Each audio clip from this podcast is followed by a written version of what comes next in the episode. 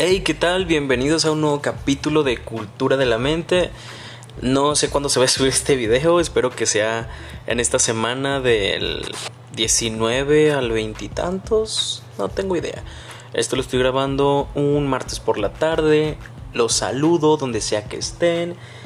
Les mando un abrazo, buenas pipras, salud mental y sobre todo espero que disfruten este capítulo. Les los invito a que nos sigan en Instagram como Cultura de la Mente y también que compartan el podcast con sus amigos. Estamos en diferentes plataformas, así que tienen donde escucharnos.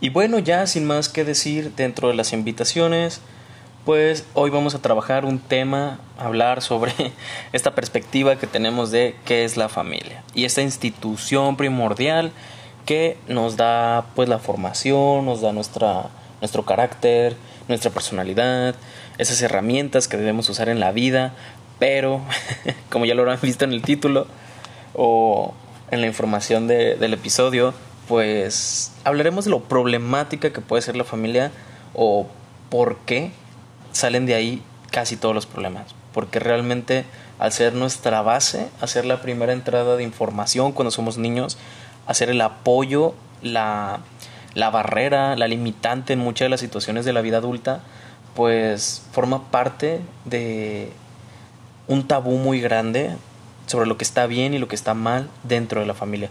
Porque castigadísimo hablar mal de la familia, o sea, decir que la familia es el problema. Y es una realidad que estamos viviendo actualmente, ya que se nos da una mayor apertura hacia revisar qué estamos haciendo en la vida, pues cuestionamos la educación, cuestionamos la familia, las leyes, este, cuestionamos la, la aceptación, por ejemplo. Entonces, estamos en un punto de la vida en la que nos damos cuenta, y hay quienes no lo aceptan, de que la familia es un problema. No te estoy dando eh, la intención de que vayas y le busques pleito a tu familia o que los odies y te alejes y te distancies. No se trata de eso, sino de cuestionarnos, porque igual y tú lo has sentido. ¿Cómo es que la familia nos hace sentir mal? ¿Cómo es que nos, nos menosprecian todo el tiempo? Porque es una realidad, pasa, pasa en las familias. Y aquí es donde te preguntas, ¿por qué? ¿Por qué siempre que estoy con mi familia me siento fuera de lugar, me siento aislado, me siento eh, juzgado y es que pasa, sucede. Y a veces no nos queremos dar cuenta de qué es lo que sucede. Las personas que están más, tienen más arraigada esta idea de la familia y que no está mal tampoco, porque la familia debe ser esa fortaleza, ese apoyo incondicional que de una u otra forma es el que está primero. Normalmente acudimos a personas de las que tenemos confianza, pero hay un punto de la vida en la que te cuestionas, ¿debería contarle esto a mis papás, debería contárselo a mi abuela, qué pasa si se, los, se lo cuento a mis hermanos, qué tanta confianza les tengo para decirles esto. Y más que nada por cómo van a reaccionar, porque ese es el problema, el cómo responde la familia a tu vida. Así que nos vamos a enfocar en esta parte en la que la familia responde de una mala manera y hay cosas que no son ni buenas ni malas, pero ciertamente cuando te daña, cuando te hace un daño emocional que te va a generar un conflicto a futuro, es ahí donde está el problema. En eso nos estamos centrando en esta conversación. Si a ti te ha pasado que te menosprecian, yo platicando con mis amigos, abordando este tema, estábamos hablando sobre que tu peor enemigo es la familia. Y es verdad, el peor enemigo de una persona cuando trata de hacer algo es la familia muchas veces son las, las primeras personas que nos ponen trabas, pautas, que nos dicen no vas a poder, para que lo intentas. Y te entiendo, si te ha sucedido esto, créeme que te entiendo porque nos pasa y no lo decimos muchas de las veces. En terapia llegan muchas personas que no saben cómo afrontar a la familia y ponerles un límite. Algo muy conflictivo es ponerles límites a la familia. Y esta es la parte en la que te cuestionas, quiero perder a mi familia porque sé cómo van a responder, lo valdrá por esta emoción, ese sentimiento que tengo, y te lo voy a decir, sí lo vale. Es la respuesta más sencilla que puedes encontrar y más difícil de ejecutar. Sí vale distanciarse distanciarte de tu familia. El punto en el que tú estás y te cuestionas por qué me hace sentir tan mal que mi mamá me juzgue, que mi papá me juzgue, me hace sentirme menospreciado, he perdido oportunidades de trabajo, he perdido amistades, he perdido muchas oportunidades por complacer a mi familia. Esos son uno de los indicadores que tú dices, no quiero esto. Y no está mal. Tampoco es que necesites la aprobación de otro, pero estás en todo tu derecho de, de estar tranquilo, de ser feliz y tener esta satisfacción de que esta parte, que debe ser una herramienta importante de tu vida, mm, tal vez no lo es para ti y es triste para muchas personas decir, perga, es que no puedo contar con mi familia, no cuento con ese apoyo, quiero sacar adelante mis proyectos y no hay quien me respalde, no tengo en quién confiar y dirás, tengo a mis amigos, tengo a las personas, tengo a mi pareja, pero es que siempre hay puntos en los que quieres acudir a la familia, en la que vives con tus padres y dices, quisiera contarles. No puedo sentarme en la mesa a comer con ustedes porque no les tengo confianza, no me siento en, en confianza para poder platicar, para poder tener una buena conversación y no porque te estén hostigando todo el tiempo. Hay familias que lo hacen. Definitivamente hay familias que lo hacen, que están todo el tiempo al acecho de ti y no es una idea neurótica o, o imaginaria, o sea, realmente es una situación real donde la familia es patológica y esto se revisa muchas veces en los procesos de, de las parejas, que el origen de muchos de sus conflictos de pareja radican en la familia. Y te preguntas, pues, ¿por qué? O sea, ¿de dónde más sacas tus ejemplos de una relación si no es de tu familia? Los vemos en la televisión y están súper idealizados, pero en tu familia palpas lo que es el amor o la creencia de afecto que te rodea y dirás, pues yo lo veo y violentean a mi familia, mi, mi familia se violentea, no quiero eso. Pero tenemos tan arraigadas esas enseñanzas que está muy cabrón sacarlas. Tal vez no lo has visto, tal vez ni siquiera te lo habías pasado por la cabeza. Hay personas que sí, porque es algo que, que ahorita está como... te lo explican literalmente en la, en la cultura popular. El que tú encuentras en tu pareja a tu, a tu familia, a tus papás, a tu mamá, Freud, complejo Edipo, pero es una realidad. Siempre construimos nuestras personalidades a partir de lo que nos rodea y en eso está la familia, en eso están los papás. Dirás, yo solo tengo una mamá, de ahí viene. De ahí viene muchas de las cuestiones en cómo respondes a la vida. A veces son sutiles y a veces sí son muy extremas, que eres un reflejo de tu familia. Y siempre lo vas a hacer. Eres una enseñanza eres una experiencia de ellos. Y lo más peligroso que nos puede pasar es que a través de estas enseñanzas nos hagan de su propiedad. Y es que la familia actual, o sea, se está actualizando durante años, pero actualmente se apropia de los hijos, se apropia de las cosas. Somos personas que estamos dañadas por la vida. Nos dañan las situaciones, nos trauman, nos generan conflictos, nos generan este pues hacen que nazcan mecanismos de defensa y la familia también hace esto. La familia es la primerita puerta con la que te vas a topar que está cabrón abrir y poder entender completamente porque puedes hablar con tu familia, puedes hablar con tus papás, con tus hermanos, con tus abuelos, pero aún así sientes que hay muchas cosas que te frenan de ellos, que no, no las entiendes, solo son sentimientos que no terminas de profundizar porque no puedes indagarlo.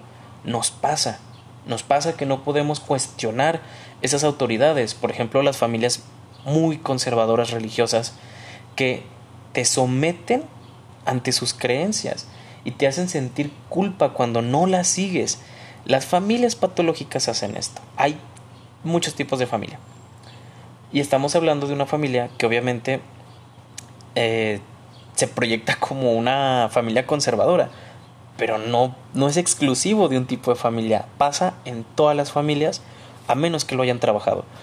Cuando se origina este propósito de ser una familia, una unión, pues ha evolucionado.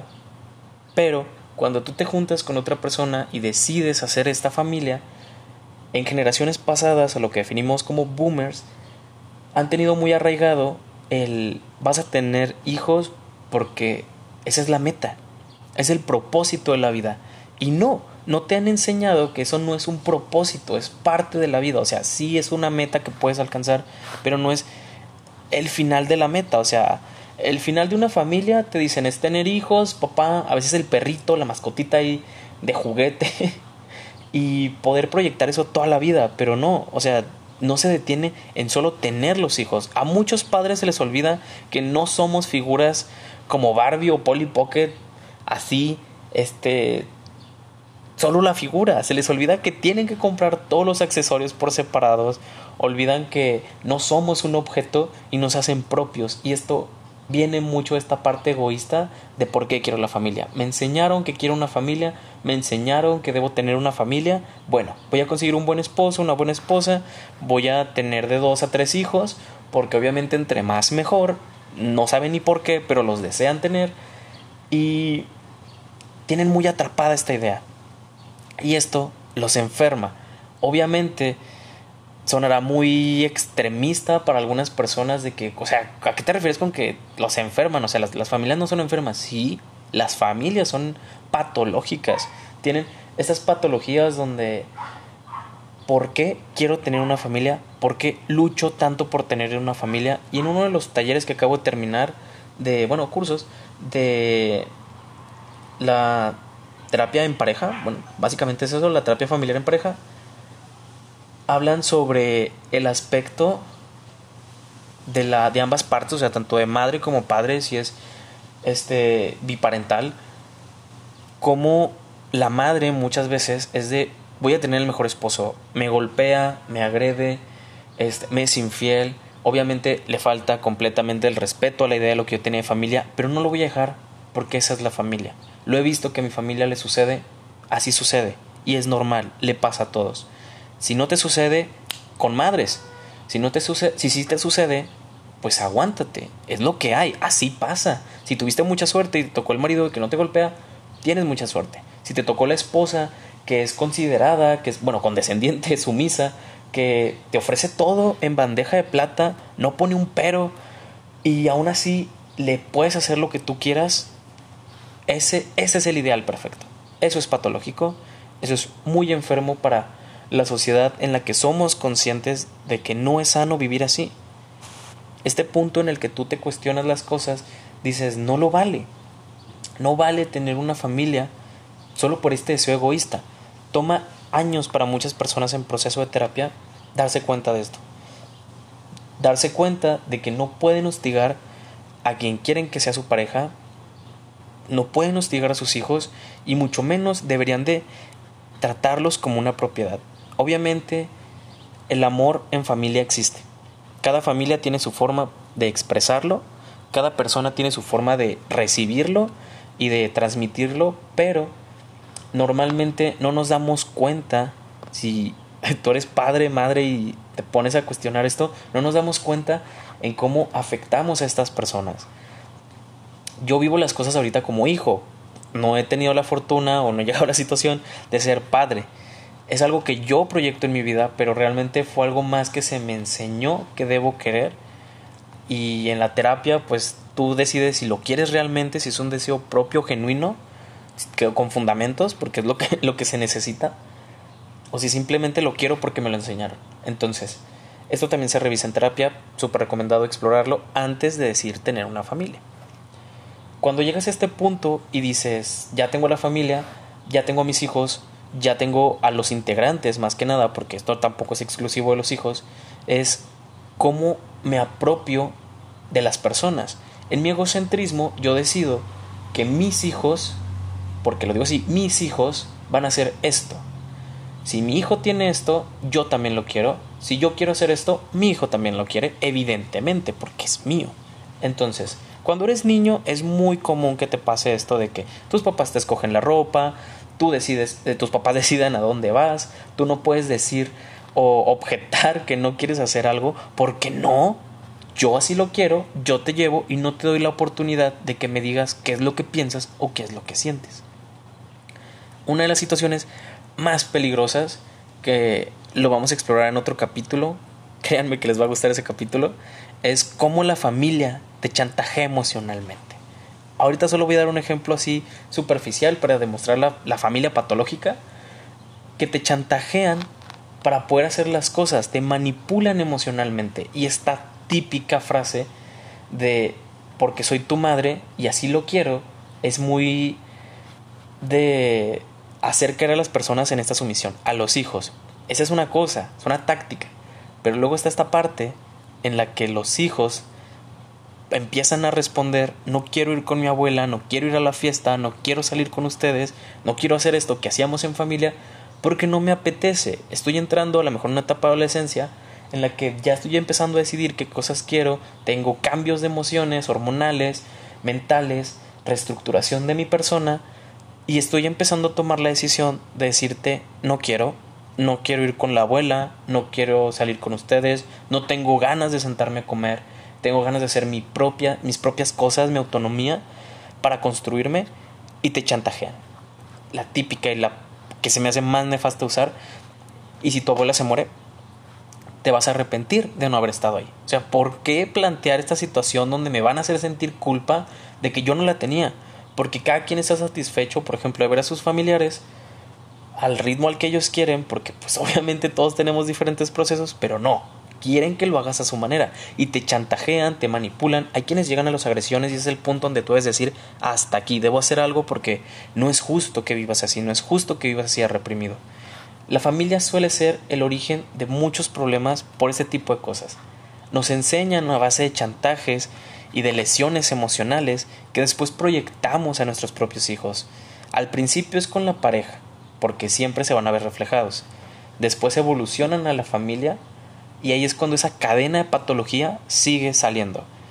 Y esto es algo que muchos psicólogos han trabajado para tratar de darle diferentes enfoques, porque obviamente hay muchos orígenes de los problemas que tenemos como personas y estos problemas nunca acaban porque terminamos expandiendo el, el ciclo, el círculo de dolor, por querer tener estos traumas, por querer tener esto y no acudir a ayuda. Y bueno, cometer una.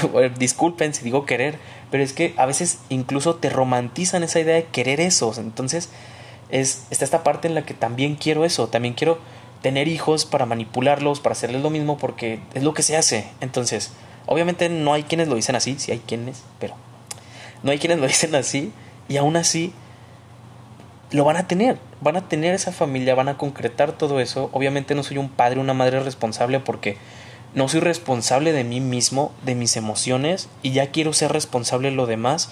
Le voy a transmitir todo ese dolor, le voy a transmitir todo eso y es algo súper denso que te lastima más. Te lastima más porque te haces expectativas de lo que quieres. En este daño te haces las expectativas mejores de ese sufrimiento y ese dolor. Y lo quiero alcanzar y lo voy a alcanzar. Lo alcanzas y transmites eso. Es algo muy pesado, es algo muy inquietante y te digo todo esto anterior porque tú tienes el derecho de decirle no a tu familia. La familia suele menospreciar a, a los miembros más jóvenes, a los más chicos, los pone a competir, los pone a que se juzguen, a que se sientan este menos de ellos mismos, porque no medimos las palabras con las que estamos diciendo las cosas y el daño que tenemos no somos conscientes de que lo transmitimos. Todas nuestras inseguridades las vamos a terminar transmitiendo a las personas de fuera. Lo más peligroso es cuando tienes un hijo, un familiar que te tiene confianza, un padre, una madre, y un comentario pequeño puede destruir todo, todo lo que había trabajado, todo lo que había construido. Y no es justo para ninguna de las partes. No es justo que para la madre un hijo la menosprecie, pero tampoco es justo que la madre le exija o le demanda estas situaciones. Obviamente ninguno de los dos está bien, pero se entiende las situaciones en las que están. Se entiende que el hijo obviamente se tiene que volver rebelde e ir en contra de estas cuestiones porque está aprendiendo. Y la madre lo denota como una rebeldía que no debería suceder, que es algo erróneo, algo malo, ofensivo. Pero es que el joven también tiene que estar explorando sus situaciones. Hay que enseñarles a explorar estas situaciones donde creces y cómo comunicar esta parte que tengo que poner límites y la familia tiene que aceptar los límites. Hay que ser más conscientes de esto y obviamente el ir a terapia es la mejor solución para poder explorar esto acompañado y no tener información mmm, nociva para, para el proceso porque incluso el que tú te hagas de un criterio completamente válido, pero que tú leas la información incorrecta y la sumas como verdadera puede ser muy dañino para, para este proceso de querer solucionar esto que la familia provoca. Y obviamente no vamos a cambiar la mentalidad de todo el mundo de que sí, las familias ya se reconstruyeron totalmente, mentalidad curada, heridas del pasado, niños internos sanos. Eso no va a suceder. Entonces, lo más sano es empezar a partir de uno y querer cambiar estas cosas, denotarlas, reconocerlas, expresarlas. Y hay muchas formas. Obviamente hay formas de llegar a la familia y decirle, ¿sabes qué? Mamá, papá, me siento muy reprimido, me siento este, frustrado, siento que me presionan, siento que me exigen, siento que no me exigen porque pasa y siento que no me dan esta atención. Entonces hay que hacer algo al respecto, hay que hablarlo. La comunicación es la llave más hermosa del mundo para las cosas. Y a veces suena tan complicado el cómo comunicarle las cosas a las personas, a la familia, pero se puede hacer.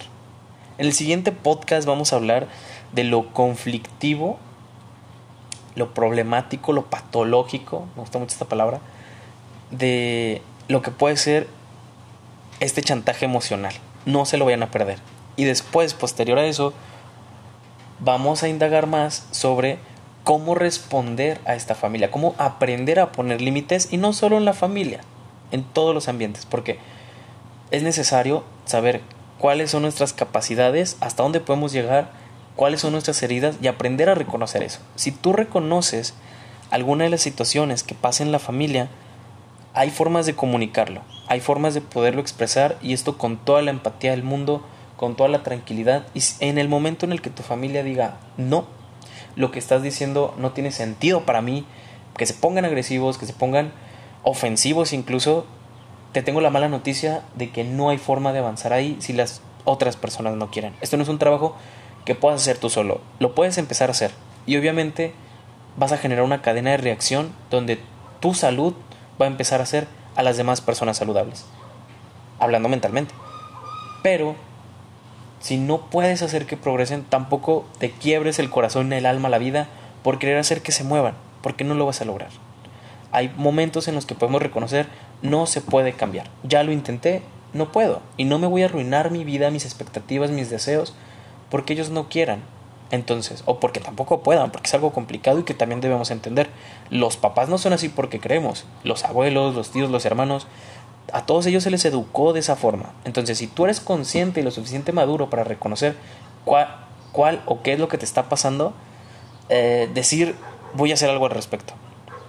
Si no se puede hacer nada al respecto, tristemente, a mí me pasa, hay que esperar el momento adecuado para poder salir y empezar a poner esos límites más rotundos. Esa distancia en la que a lo mejor te va a hacer sentir mal el alejarte de tu familia, pero te vas a poder dar cuenta de que es algo hermoso. El, mejor regalo o tu cuidado que te puedes dar es tomar esa distancia, verlo desde la perspectiva más lejana, porque cuando estás lejos del núcleo familiar, te das cuenta de muchas cosas. Entonces, ya en esta postura, puedes empezar a, revisar con cuidado desde lejos qué es lo que sucede y acercarte de la manera que tú más sientas cómoda y poder abordar a la familia y decirles estoy aquí sigo, seguimos siendo familia porque no se puede deshacer. Yo este, no los escogí como familia, pero elijo cómo convivir con ustedes. Entonces, es una herramienta que a lo mejor se te ve muy lejos y tienes una meta muy lejana de salirte de tu casa, pero créeme que se soluciona. Los males estos no son eternos. Estas patologías tienen su mejor lado, tienen su mejor herramienta, su mejor forma de actuar, a pesar de que se vea imposible el avanzar con alguien. Tienes todo el derecho de decirle a tu familia, no, no quiero, no puedo, no me siento bien en hacer esto, no me siento parte de, no quiero ser parte de, y tomar tu distancia. Pero también está muy bien, está hermoso que puedas comunicarte y que lo entiendan. Si tú eres miembro importante de la familia, bueno, no, todos, todos son importantes, que piensan o sea, que seas un miembro fundamental en cuanto a las decisiones de la familia. Estás por tener un hijo, estás este, integrándote a una familia, eres la parte base de la familia. Tal vez también te toca a ti a tener esta apertura de comunicación, tanto como para escuchar, como para dejar que otros sean escuchados. Entonces, si tú tienes la oportunidad de apoyar a algún hermano, tío, madre, hijo, adelante. Aporta a este, a este mal que tenemos, darle una solución, aporta esta solución, aporta un granito de arena en este mundo tan dañado, tan lleno de gentes con muchos dolores que no saben identificar.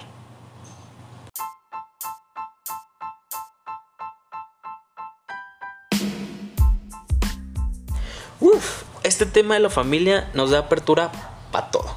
Solo acabamos de dar una pequeñísima introducción sobre qué rayos es la familia y por qué es patológica. Hay muchas más cosas de las que tenemos que hablar, así que te invito a escuchar el siguiente podcast con una invitada muy importante para mí, una amiga muy especial con la que he compartido la carrera. Entonces, prepárense porque el siguiente capítulo va a tratar sobre lo patológico de la familia, pero en dirección.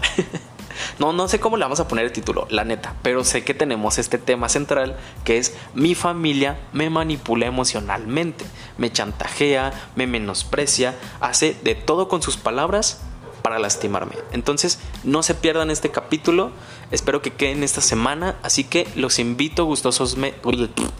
Perdón, los invito gustosos ah, me voy a sentir tan mal. Me siento gustoso de que hayan llegado hasta este punto, me siento bien de que lo hayan escuchado. Les agradezco mucho, compartan y ya saben, tenemos esta página de Instagram para ustedes, guion bajo cultura de la mente y el correo viene en Spotify, creo que sí está ahí registrado. Así que los espero. Si nos escuchan en otra plataforma, nos comparten. Adiós.